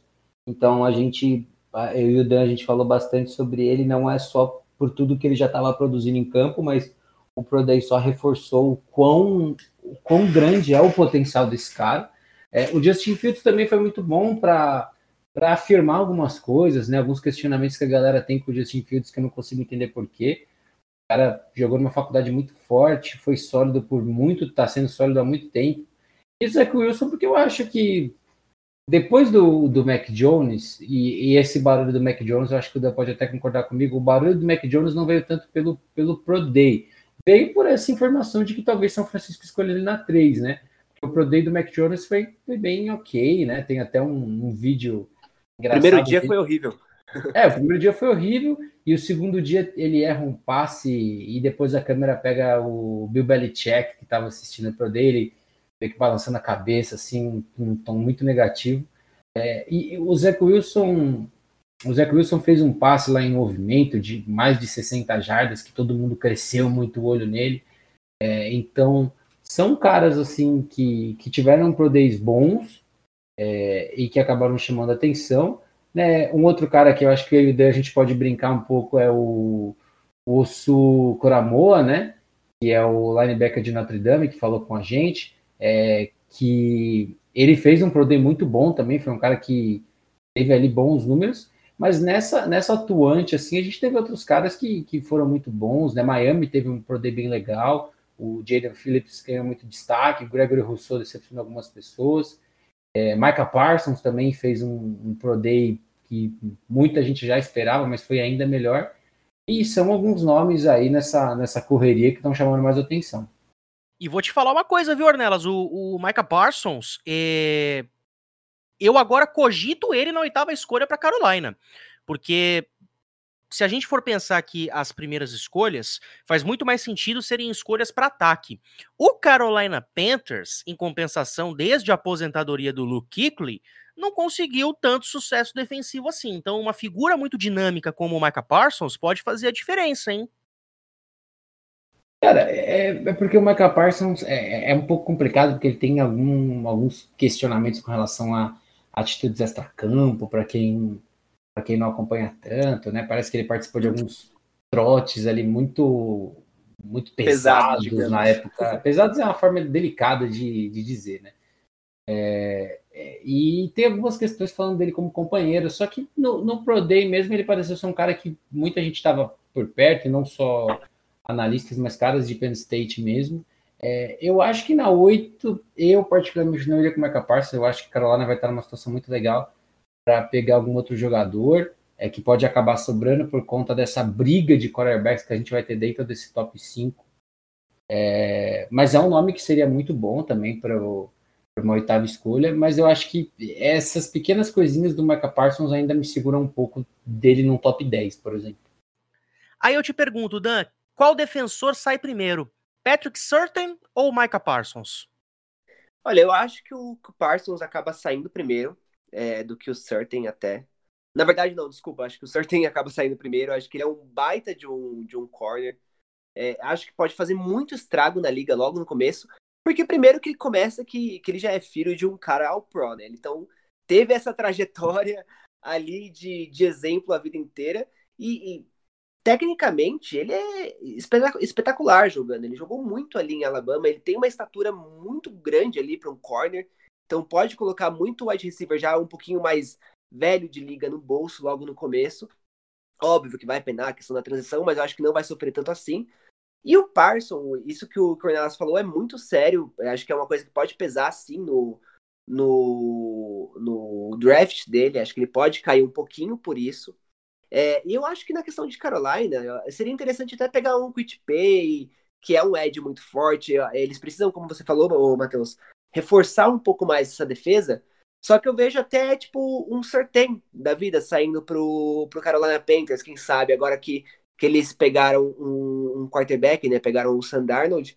É, ou até mesmo o Rachel Slater, que é um bom tackle, um tackle muito forte ali, é, que pode sair depois do Penny Sewell, que simplesmente pode mudar ali a vida da, da linha ofensiva de, de Carolina. Então é, é, bem interessante como vai ser essa, essa escolha de, de Carolina. Acho que ficou uma coisa bem, bem aberta. É, para vocês terem noção, eu tinha colocado o Trey Lance em, em Carolina antes da, da troca do. do A gente do também. Coloquei ele caindo. Então acho que assim. É, é, vai ser interessante ver o, o, draft de Carolina e realmente eu fiquei empolgado para ver o, o Sandarno jogando por lá. É, agora, em questão do, do Pro Day em si, me chamou muita atenção o Jamar Chase. Ele que a gente já esperava que fizesse um Pro Day muito bom, ele é um wide receiver, para mim o melhor da classe, até mais que o Devonta Smith.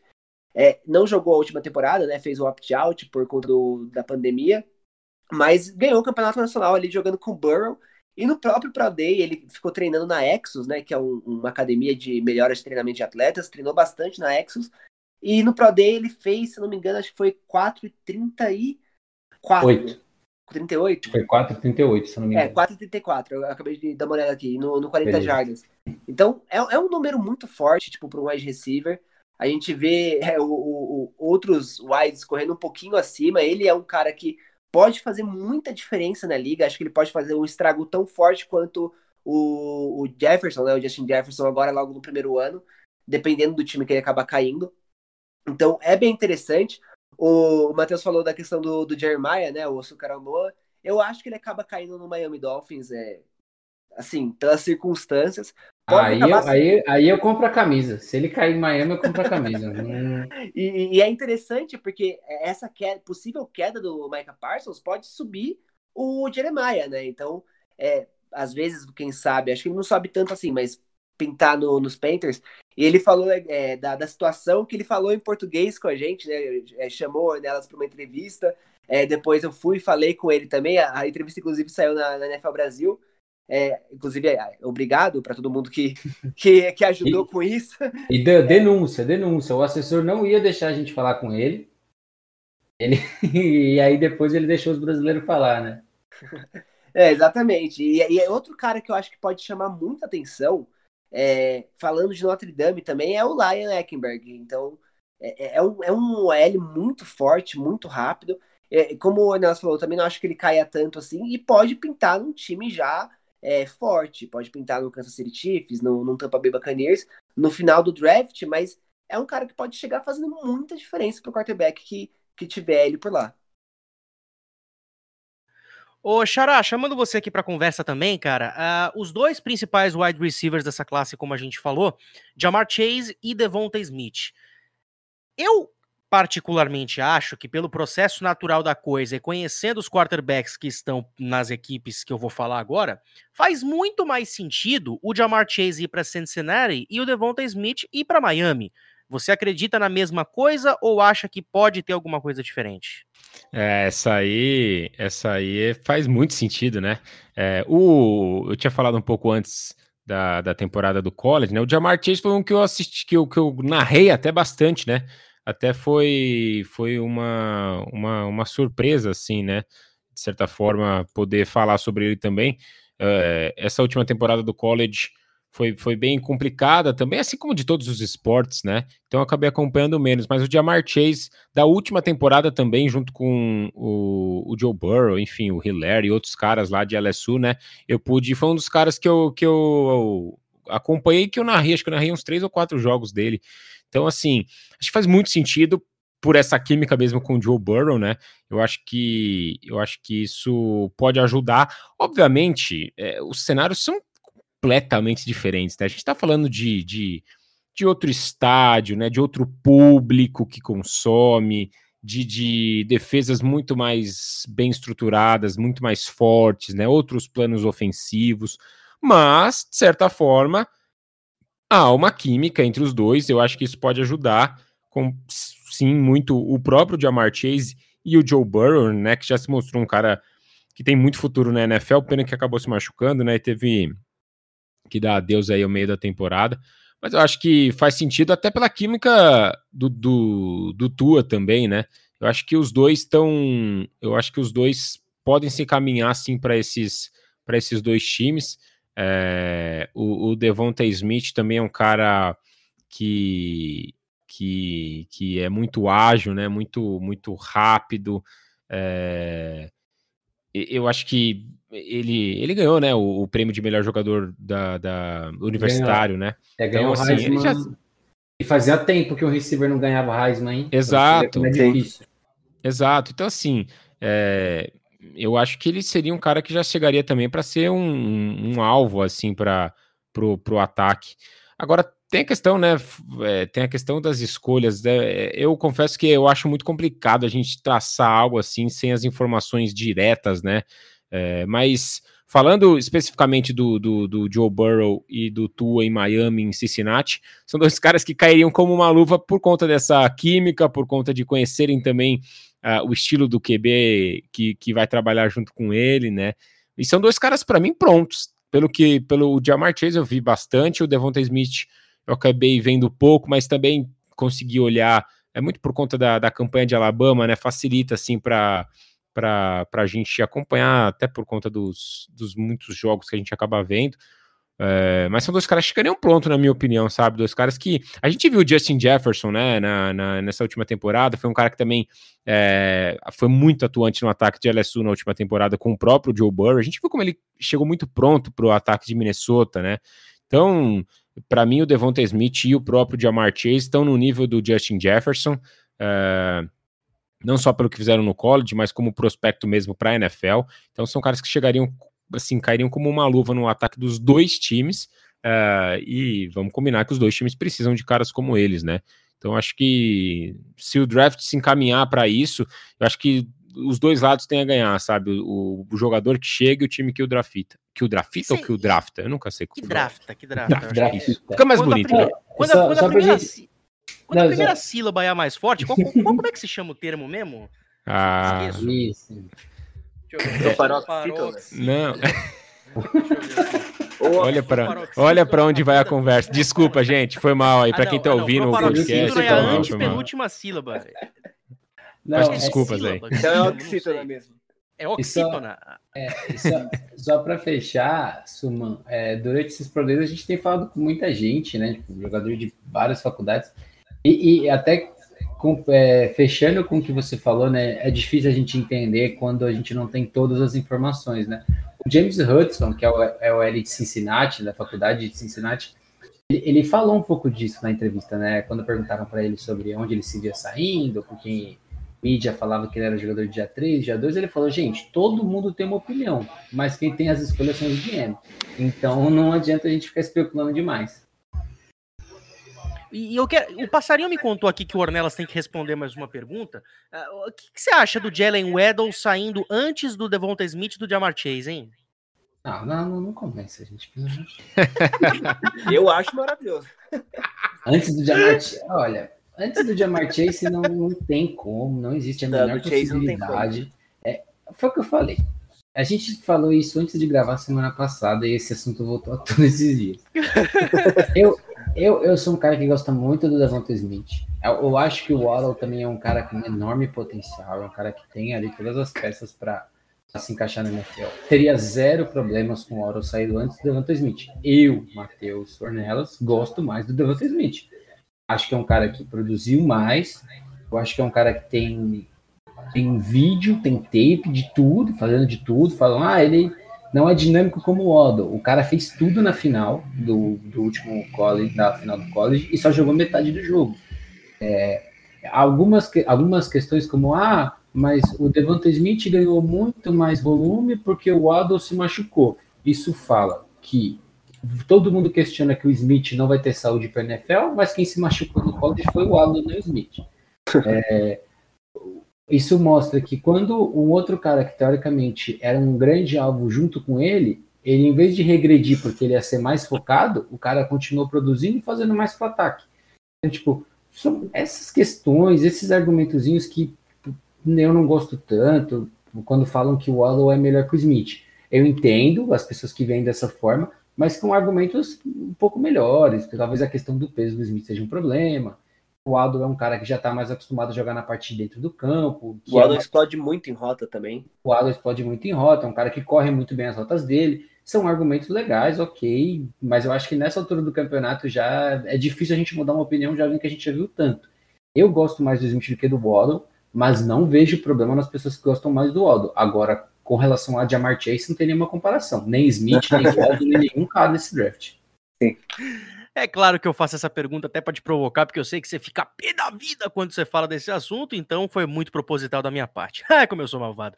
Bom, vamos fechando por aqui os assuntos, começando por você, Dan. Muito obrigado por estar aqui com a gente. Semana que vem estamos de volta. Muito obrigado, Matheus Alcubo, aqui, como o Suma bem falou. É, obrigado a todo mundo que acompanhou a gente até agora e fiquem ligados nos próximos podcasts aqui do Time Out. É, tem sido, tem tido muito assunto para comentar aqui. E provavelmente eu volto para os próximos, então acompanha aí e me segue lá nas redes, redes sociais, arroba em tudo.